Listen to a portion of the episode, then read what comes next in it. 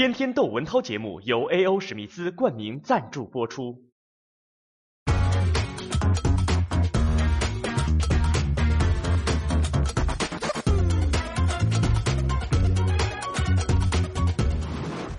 北京朝阳区啊，又出事儿了啊！向朝阳区群众致敬啊！但不是什么大事儿，就是，呃，但是让我很有一个想象，我想象那个情景，就是一个快递员儿，你知道，单身女性在家，哎，尤其是你要穿的暴露一点，哎，我没说这女的穿的暴露啊，是有的网友这么瞎猜，就是说一个女孩的男朋友报警了。他呢，跟他的这个女朋友，他们就是在朝阳区啊，呃，一个出租房里，经常要寄快件那么他不在，那天就他女朋友在，包好了这么一个箱子，几公斤的，就叫某快递公司的这个快递员上门。结果呢，这快递员进门之后啊，他没有停留在门口，大概这女的还需要填一些单子啊什么的。这快递员啊，四十多岁这么一中年男人。跟着就进来了，进来了，哎，就开始跟这个女的搭话，说：“哎，你漂亮啊，什么什么的。”呃，而且呢，他还挺精，哎，说这个你跟你男朋友呢？啊，你男朋友在不在啊？你看他打听得这姑娘的男朋友啊不在家，就越近越理啊。到最后，这女孩在这填这个发货单的时候啊，这快递员就干脆坐这女孩身边，哎，挤呀蹭啊，挤呀蹭啊。最后，哎，竟然说说出了喜欢，说出了漂亮这种话，这下这女孩有点惊着了，赶快就是说，哎，你给我出去，你给我出去啊！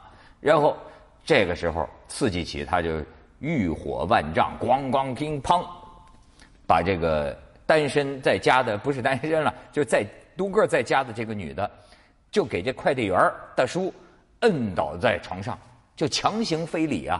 就是强吻，说是也还没到这种真的，就是说说强奸这种程度，就是说强吻。然后这女的当然是奋勇反抗啊，吭哧一口把上嘴唇给他咬破了。就这样啊，你像这个这个欲火呀，上嘴唇流着血，他还没完没了，还压在这个女的身上。结果这个女的抓起来这个圆圆珠笔啊，做武器啊，就扎他的这个前胸后背啊，这这这这这这这这这这，最后他终于终于。不行了，崩溃了，哎，这个有时候这个男色鬼啊，他就是一鼓作气，你知道吗？其实这一鼓作气，要是受挫了，要是给崩溃了哈，吭一下醒了，一醒了，扑通一下他就跪在那儿了，知道害怕了呀，跪在那儿就哭着哀求这个女的说：“哎呀，你你你你一定要饶了我，我免你的这个呃发货的钱啊，我这个再也不敢了，我就一时有错。”这个女的等他走了之后，立马就报了警了。所以现在那个快递公司也得道歉啊，严肃处理啊。派出所也把这个快递员当然给控制了。你说这事儿，有人网友就讲说，这人呢是这个嗯，做好人六根不净啊，做坏人狼性不足。我当然他该受什么惩办就受什么惩办啊。第一，大家就得提醒，就说这个快递员进你们家呀，如果家里是就一个女的，那可还真是小心。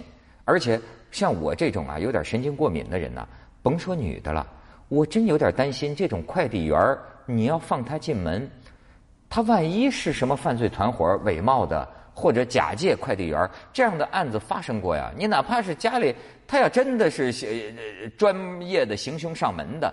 那你这，我估计你家里有几口人，你也盯不住啊。所以有的人特谨慎，根本就不让快递员上门，或者放在这个保安那儿，他自自己去取。这是一方面。当然，另一方面，我想到的就是啊，这个快递员吧，当然是可气啊，但是呢，也觉得有点可怜，是吧？你瞧，这个这就就是 就是就这么个样子，让你知道他让我想起什么呢？我觉得。我觉得我们应该关心一些低下层他们的性。我记得当年温家宝呃总理那个时候就说过要关心民工的性问题，这也是个能量。就是啊，呃，你看我在香港很少能享受这个快递服务。在北京，我觉得真是不错呀。什么东西，这个饭，花那么多人就给你送啊，就有人送啊。你在香港很很困难，因为人工很贵。但是你看，呃，这个在中国，你像马云，他为什么能发做那么大事业啊？有个庞大的这个，我觉得有个庞大的劳动力的这么一个快送的这么一个网络，这么一个队伍，这么多人干这个。当然，他们。一定不是什么，呃，一定是属于低收入阶层的人。那么由此我还想到啊，很多就是从农村到城里打工的人。你看咱们国家扫黄，对吧？不准嫖，哎，那么他们也没老婆，或老婆也不在家。你想这么一大帮就事实上的生理光棍儿，哎，这个性。你看这孙子不这这快递员他这个这个行为啊，很典型的就是我你可以觉得他肯定不是专业的强奸犯，他肯定不是那种，就是我觉得他就是 hold 不住了。你你看两个月前他上这家来送嗯送这个这个不是呃来来来送快递的时候啊，哎他就是盯上这女孩跟他风言风语风言风语，到最后你看终于有一天他。彻底 hold 不住了，一旦遭遇这个女的反抗，他立马就怂了。就是，所以这种啊，我就有时候就觉得他们的这种性欲啊，出口在哪儿？前两年你知道还有那种让人听着还挺气愤，你觉得是笑话，实际很生气。就是说，这个一个几个民工聚在一个工棚里看那个毛片啊，看黄色录像，结果被警察一锅端。警察从前门冲入，这后排这几个民工，哎呦，屁滚尿流，落荒而逃，还真的是屁滚尿流，哐一下，他们屋子窗户后头啊，就是个粪池，几个民工一起栽粪池里头了。好，大家拿这个嘲笑，可是我觉得也挺孙子的。你说，他就这点儿宣泄他欲望的这么一个一个玩意儿，你你你你你要把他赶到何处去？你真是他也是人呐，他也他有性他他他有性欲啊，最后把他彻底的赶到粪池子里去了，跟屎尿同池。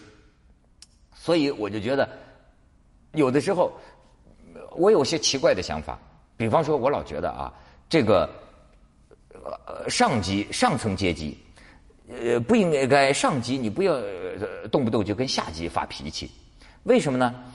我是这么想啊，我老觉得，你看上级，咱要从心理呃这个环境上来讲，呃，你从生活环境上来讲，你在上的人，你看你你你们家住的房子更大，哎，呃，你你的假期，呃，你旅游你可以享受的更高端。